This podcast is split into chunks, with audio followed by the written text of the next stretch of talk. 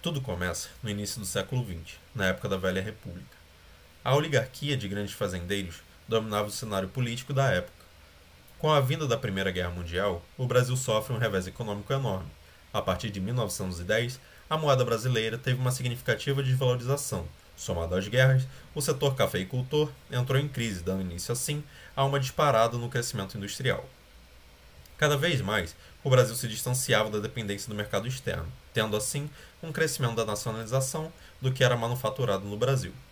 Um grande exemplo disso foi a Semana de Arte Moderna de 22, onde havia a valorização do nacional em detrimento do que vinha do exterior. Junto com a industrialização, vieram novas ideologias para o Brasil, nas quais justificavam uma melhor qualidade de vida para os trabalhadores. São elas o anarquismo, o comunismo e o socialismo, e juntamente naquele cenário, os trabalhadores rurais sendo representados pelo sindicalismo. Na crise de 29, gerado pelo crack da Bolsa de Nova York, o problema econômico que o Brasil já havia vivenciando foi aprofundado, acabando com o fomento governamental que os cafeicultores recebiam do governo, como no convênio de Taubaté, fazendo com que esses latifundiários entrassem em colapso. A única saída que o Brasil se via era através da Revolução de 30, na qual sua origem se deu por um acontecimento após a cisão oligárquica. O paulista Washington Luiz surge da cisão oligárquica para a sucessão como presidente, sem indicação de um sucessor mineiro. Tempos depois, um evento dá a partida para um movimento que veio a ser conhecido como Revolução. O assassinato de um dos líderes da oposição foi morto, o paraibano João Pessoa.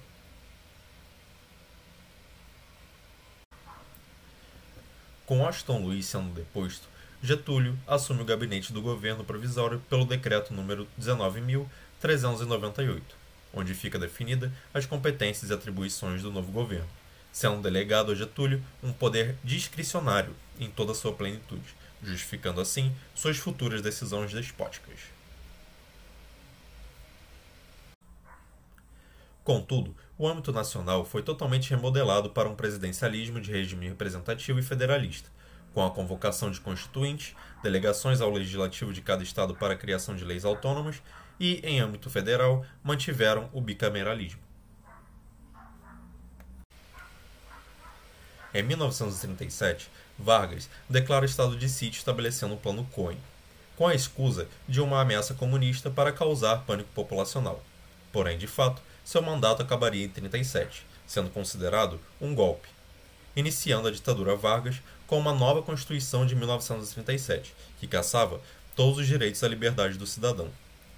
Passo agora minha palavra aos meus companheiros, que irão detalhar a história de Olga Benário e de Carlos Prestes, que viveram essa época de perseguição política.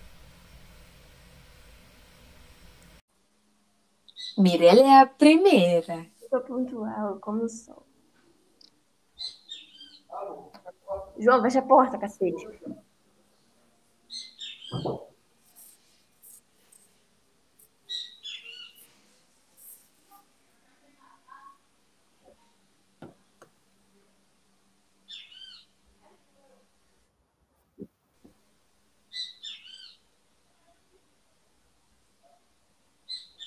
Cadê o pessoal, gente? Agora, na hora do vamos, vamos ver, ninguém apareceu. Gente, por favor. É bom que a gente odeia tanto esse professor que a gente deixou o trabalho dele para o último dia. Sim. Se não for com emoção, a gente nem quer. Ai, meu Deus.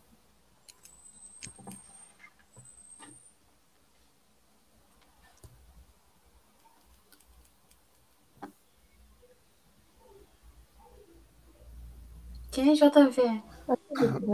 Eu mesmo. Ah, tá. João, desligou o WhatsApp Web? Vou fechar agora, amor. E se a gente precisasse falar de novo? Fala no telefone. Ah, esqueci. Deixa. Eu abri essa porra no Word, naquela, naquela porra aqui PDF, não tava enxergando nada, minha tela tá toda quebrada.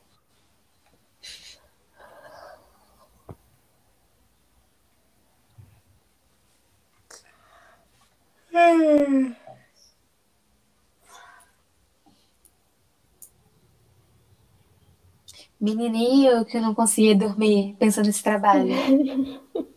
Eu acordava no meio da noite. Foi Tô medo, horrível. menina. Eu nem sei Pelo quanto vale menos- esse trabalho. Oi? Eu nem sei quanto vale, nem sei onde envia. Cinco. Onde Ah, onde envia também não sei não. Vou até abrir aqui. Oi, gente. Oi, Diogo. Oi. Gente, já vamos começar. Ai, gente, agora eu fiquei nervosa. Ô, ô, ô, ô, Job, é, qual é a pronúncia certa do seu nome? É Joab ou é Jobs? Job. É Joabs mesmo, mas todo mundo fala Jobs. É Joab. Você, é, é por causa da professora da GD.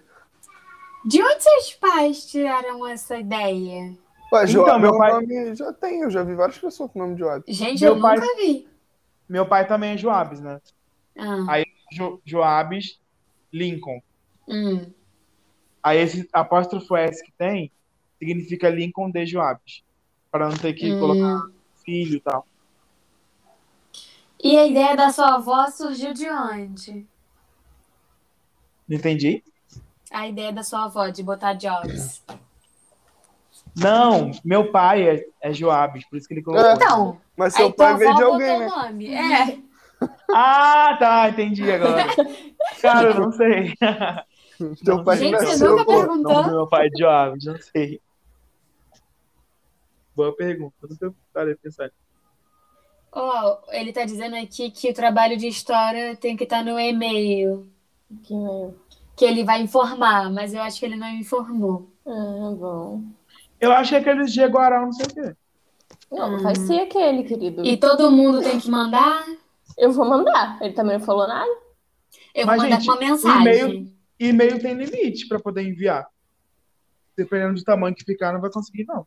Puta merda. Ah, então, ele que se foda, ele que lute. É do tipo. Então a gente fala não bem sei. rápido. A não ser que vocês salvem no Google Docs ou no Drive e mandem o link para ele. É, pode ser também.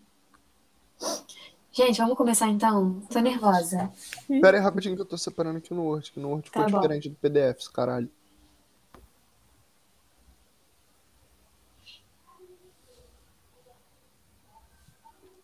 O, o Felipe ficou com a introdução, né?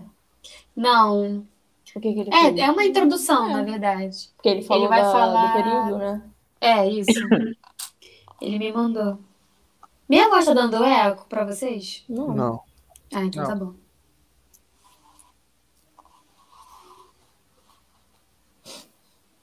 Vai, Gente, pode se eu- ir. se eu errar, eu vou voltar tudo de novo, tá? Isso, aí você faz aquilo. Ah, gente, deixa eu falar pra vocês que eu falei pra Mirella.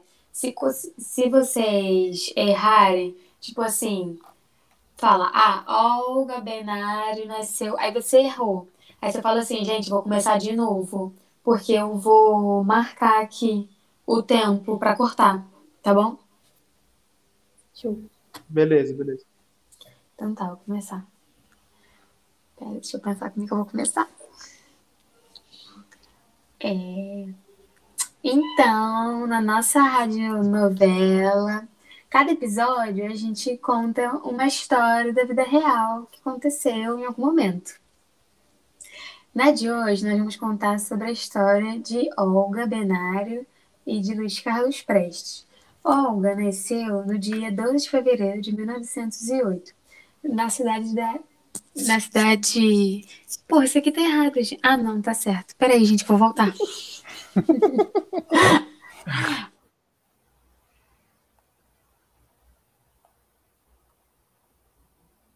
Caiu. Ah, ficou mudo? Caiu, é. Eu fiquei com medo de falar, porque eu achei que fosse uma foto. Em Amiga, 1908, Peraí, mas você ficou muda. Oi, oi, a grande tia, a grande tia. Peraí, Deixa eu voltar tudo de novo. deixa eu voltar tudo de novo. É, É, Então, gente, na nossa radionovela, em cada episódio a gente conta uma história. E na de hoje nós vamos contar a história de Olga e Prestes. Olga Benário nasceu no dia 12 de fevereiro de 1908, na cidade alemã de Munique. Ela era de uma família rica local e seu pai, Léo Benário, era um influente advogado, destacado no membro do Partido Social Democrata Alemão.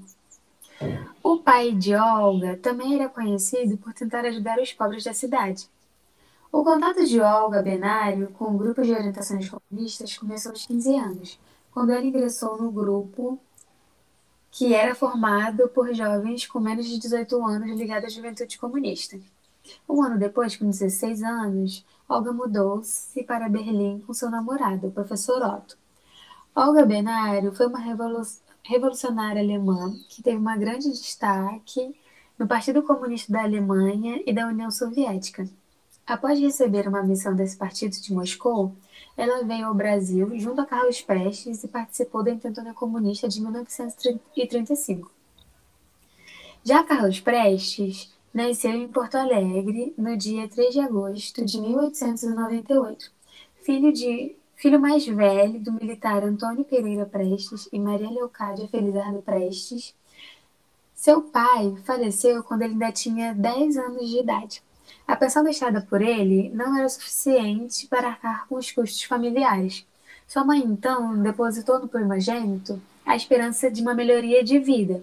Por isso, quando criança, ele frequentou a escola militar e continuou seus estudos até concluir a graduação de engenharia. A primeira ação de Prestes como revolucionário foi uma revolta tenentista em 1924. Como capitão do exército, ele assumiu o papel de líder de grupos de oficiais nas regiões de missões em São Ângelo, no Rio Grande do Sul. A revolta tenentista tinha o objetivo de lutar contra o poderio de oligarquia vigente, a proposta da Assembleia Constituinte e o direito ao voto secreto. Após a revolta tenentista, Luiz Carlos Prestes se uniu a um grupo de militares paulistas em Foz do Iguaçu. O grupo foi nomeado de Coluna Prestes, dois anos e cinco meses aproximadamente, 1.500 homens atravessaram três estados brasileiros, observando e vivenciando a realidade no Brasil. Após a finalização do percurso, buscaram asilo em países que faziam fronteira com o Brasil, Bolívia e Argentina. Para Prestes, estudar era a única forma de dar solução à situação de miséria que o interior do Brasil se encontrava. Então, foi na Argentina que Luiz Carlos Prestes, estudando as obras de Karl Marx e Friedrich Engels, se descobriu comunista, tendo planos de implantar o regime comunista no Brasil. Em 1930, Prestes foi convidado para participar, para participar da Revolução de 1930, liderada por Getúlio Vargas, porém se negou. No ano de 1931, viajou para a União Soviética, convidado pelo Partido Comunista Uruguaio. Na União Soviética, trabalhou como engenheiro e teve contato intensivo com as obras marxistas. Foi lá que ele conheceu sua esposa, Olga Benária, judia alemã e membro do Partido Comunista. Luiz Carlos Prestes retornou para o Brasil em 1934 com a sua esposa. Ambos falsificaram seus documentos para conseguir embarcar no país, já que comunistas eram proibidos pelo governo varguista. No Brasil, o Partido Comunista Brasileiro, criado em 1922, tem o apoio da organização política da Aliança Nacional Libertadora, criada em 12 de maio de 1935.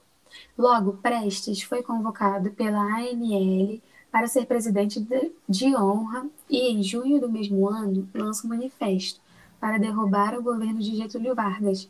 Prestes e um grupo de comunistas iniciam ações para a destruição do governo mas seus planos foram descobertos. Ele é preso em 5 de março de 1936 em sua casa no Meyer, no Rio de Janeiro, e sua esposa grávida é entregue à Gestapo pela é, polícia política nazista. Olá. Bom dia. Então, é, Olga, Benário, gente, vai conversar de Olá, boa tarde. Então, Olga Benário, Luiz Carlos Prestes, foram nomes que entraram para a história de maneira indissociável. Isso porque eles eram, eles foram os, os desculpa. Então, gente, Olga Benário e Luiz Carlos Prestes são nomes que entraram para a história de maneira indissociável. Isso porque eles foram os idealizadores da intentona comunista. Né? De um lado, a gente tinha o desertor do exército, do exército, que comandou uma das maiores mobilizações públicas de sua época, esteve plenamente envolvido com a revolucionária marxista alemã até sua deportação durante o governo Vargas, e ao lado dela elaborou projetos ligados ao idealismo esquerdista compartilhado entre o casal. Fazendo uma alusão histórica, o primeiro encontro entre os dois socialistas teve uma afinidade puramente ideológica que sustentava um casamento de fachada para a entrada no Brasil. Entretanto, essa intimidade desencadeou uma paixão que os transformou em marido e esposa na vida real. A missão original de Benário era garantir a segurança do revolucionário brasileiro, passando por esposa dele para burlar a repressão do governo varguista. Ambos usaram passaportes com nomes portugueses, sendo eles Maria Bergen Vilar e Antônio Vilar. Chegando ao Brasil, o casal se instalou na cidade do Rio de Janeiro, criando um núcleo preparativo para a Revolução Brasileira. Articulando grupos urbanos da capital e de Recife e Natal, Prestes e Menário fomentaram um levante que desencadeou em 1935 e foi rapidamente derrotado pela polícia e pelo Exército Nacional. E por isso esse evento fatídico é conhecido na história como Tentana Comunista. Com a derrota dos levantes de novembro de 1935, Luiz Carlos Prestes passou a ser caçado a mandos do governo de Vargas. Olga e Prestes foram presos em março de 1936, logo após a prisão. Olga anunciou que estava grávida. Os dois negaram-se a dar qualquer tipo de informação para a polícia brasileira. Anita Leocádia Benário Prestes nasceu em 27 de novembro de 1936, em Berlim, dentro de um campo de concentração sobre o regime nazista. Filha da comunista alemã Mirella. Olga Benário. Oi. É, fala de novo, porque eu não sei se gravou aqui, porque o meu negócio desconectou. Então comecei de novo. Pode? Uhum. Anita Leocádia Benário Prestes. Tá com muito. Tá com muito eco, gente. Você tá sem fone? Não, tô aqui normal. Eu não tô ouvindo eco, não. Tá normal? Você não tá ouvindo, não? Não. Tá um pouquinho é- na sua voz, Luísa. Ih, gente, todo mundo falou junto, não entendi. Repete. Não. Tá um pouquinho na sua voz. Ah. Então, se o da Mirella não tá, então pode seguir. Vai, Mirella. Tá normal então. Show. Anita Leocádia Benário Prestes nasceu em 27 de novembro de 1936, em Berlim, dentro de um campo de concentração sobre o regime nazista. Filha da comunista alemã Olga Benário e do comunista gaúcho Luiz Carlos Prestes. Quando Anita nasceu, Olga estava presa pelo regime nazista Alemanha, na Alemanha, e Luiz Prestes estava preso pela ditadura de Getúlio Vargas no Brasil. Olga chegou à Alemanha em outubro de 1936 e foi recebida pela Gestapo. Ela foi encaminhada para uma prisão para mulheres em Berlim e, aos sete meses de gestação, gestação Olga foi extraditada pelo governo Vargas para a Alemanha nazista. A deportação de Olga foi autorizada pelo Supremo Tribunal Federal, mesmo Olga estando grávida de sete meses e sendo judia. Essa extradição foi uma medida totalmente ilegal, pois ela, como mãe de uma criança brasileira, tinha o direito de permanece- permanecer no Brasil. Essa extradição de Olga foi considerada por Luiz. Ai, gente, tô nervosa. Calma. Essa extradição de Olga foi considerada por Luiz como uma forma de Vargas de se vingar e torturá-la psicologicamente, pois a tortura física que era feita com a maioria dos presos políticos da época repercutiria muito mal para o governo brasileiro, porque Prestes tinha uma grande influência na Europa e nos Estados Unidos. Era considera- considerado o Cavaleiro da Esperança. Em 1936, Olga foi embarcada no navio cargueiro devido à influ... Eita, vou voltar. Em 1936, Olga foi embarcada no navio cargueiro La Coronel. Devido à influência que Prestes tinha para essas pessoas, e eu... Ai, gente, calma, vou voltar. Me perdi. Oi. Amiga, Oi. fala um pouquinho mais longe do fone, Show. porque tá meio. Tá Sabe? falando igual teu pai. Eu repito, então, porque eu fiquei, eu aproximei porque eu fiquei com medo de ficar ruim. Eu volto? Ah, se você quiser repetir, pode repetir. Eu volto, porque tu falou que tava com eco, eu fiquei com medo de ficar ruim. Então tá bom. Vai. Tá, show, vou voltar tudo de novo então. Vai. Anita Leocádia Benário Prestes nasceu em 27 de novembro de 1936, em Berlim, dentro de um campo de concentração sobre o regime nazista. Filha da comunista alemã Olga Benário e do comunista gaúcho Luiz Carlos Prestes. Mas, gente, Que isso? que isso? Ué? Amiga, volta, Ai, vai. vejo, volta de novo. Anita Leocádia Benário Prestes nasceu em 27 de novembro de 1936, em Berlim, dentro de um campo de concentração sob o regime nazista. Filha da comunista alemã Olga Benário e do comunista gaúcho Luiz Carlos Prestes. Quando Anita nasceu, Olga estava presa pelo regime nazista na Alemanha e Luiz estava preso pela ditadura de Getúlio Vargas no Brasil. Olga chegou à Alemanha em outubro de 1936 e foi recebida pela Gestapo. Ela foi encaminhada para uma prisão de mulheres em Berlim e, aos sete meses de gestação, foi extraditada pelo governo Vargas para a Alemanha nazista. A deportação de Olga foi autorizada pelo Supremo Tribunal Federal, mesmo que Olga estivesse grávida de sete meses e sendo judia. Essa extradição foi uma medida totalmente ilegal, pois ela, como mãe de uma criança brasileira, tinha o direito de permanecer no Brasil.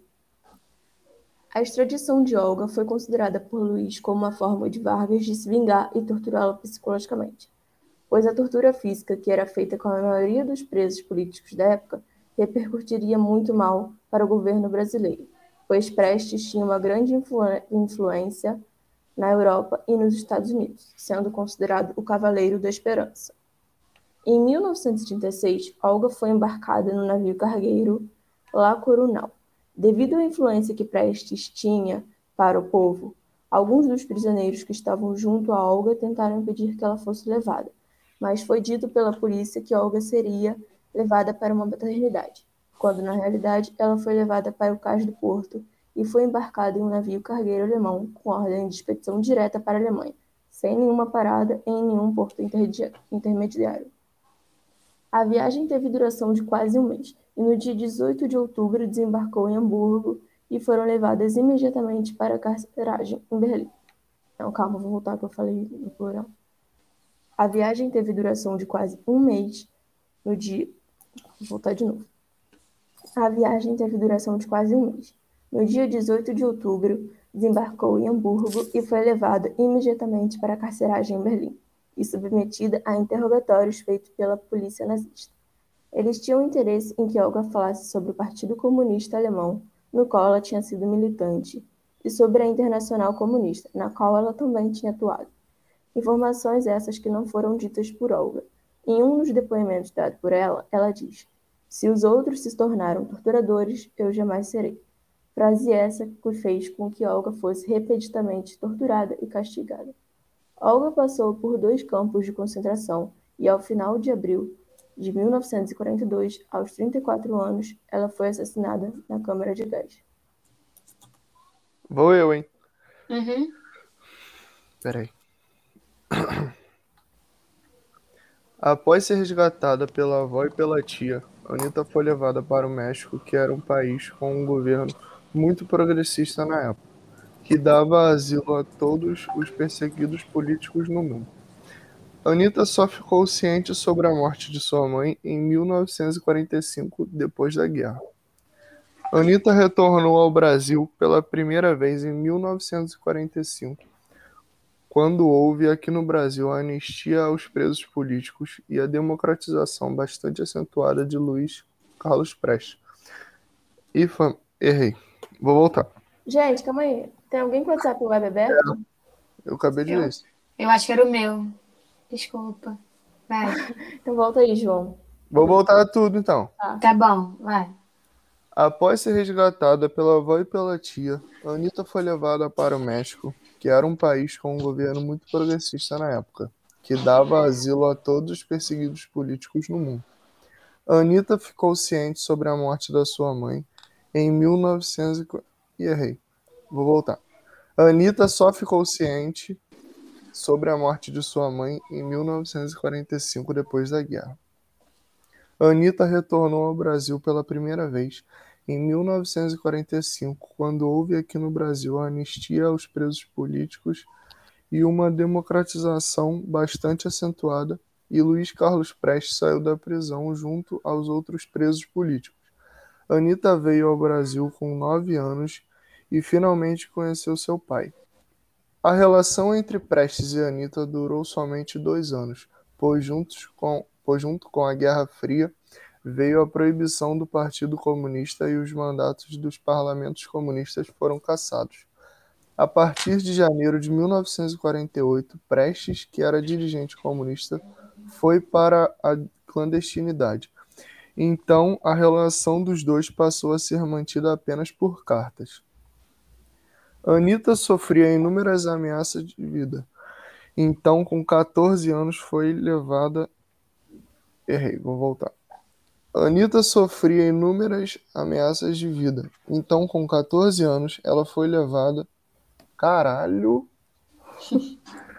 Anitta sofria inúmeras ameaças de vida. Então, com 14 anos, ela foi enviada para a União Soviética junto com sua tia e, em 1957, retornou ao Brasil.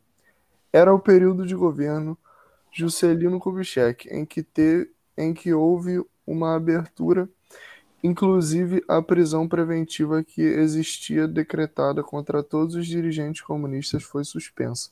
Com isso, Prestes e outros dirigentes saíram da clandestinidade. Em 1973, ainda. Errei, vou voltar.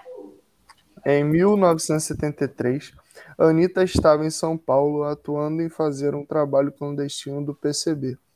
Ela foi condenada, mas conseguiu escapar. Com a ajuda do seu partido, Anitta saiu do país de forma clandestina e retornou à União Soviética.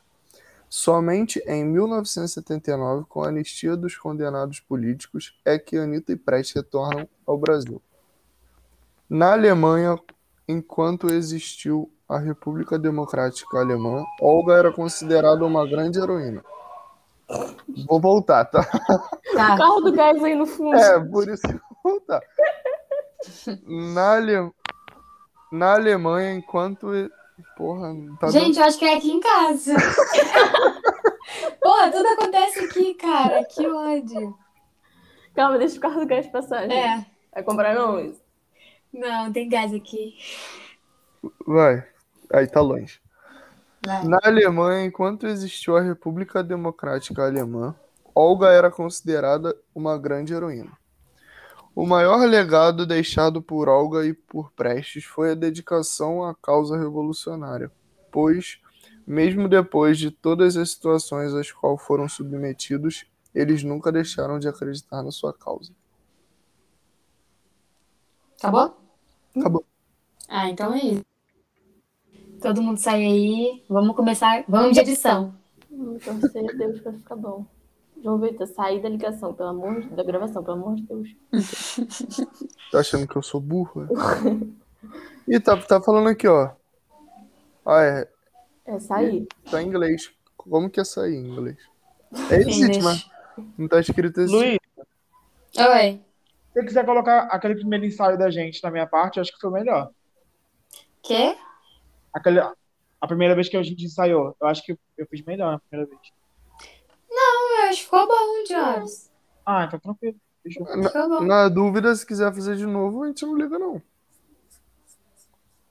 Quer gravar de novo, então? A minha parte? Eu acho que não precisa, gente. Ah, vocês Ah, que então beleza. Qualquer coisa eu te falo quando for aqui editar. Eu te falo e você me manda o áudio, Beleza. tá bom? Show. Sai aí, João. Tá bom. E, peraí. Eu apertei. O meu tá em inglês, caralho. Eu não sei ler inglês. Finish. O meu não tá escrito. O meu tá Leave Recording. Library. Não. Ô, ô Mirella. Ah, peraí que a Mirella vai vir aqui. Tá.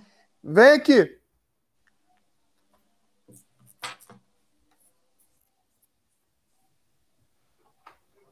Sai aqui que tá em inglês essa porra, se eu fizer merda, perder o trabalho.